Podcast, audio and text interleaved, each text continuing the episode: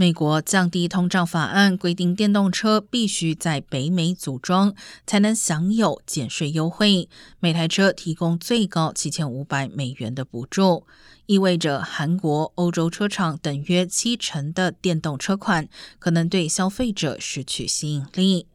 受到新法规冲击，现代汽车纯电修旅车款 Ionic Five 九月份在美国的销量较前一个月下滑约百分之十四。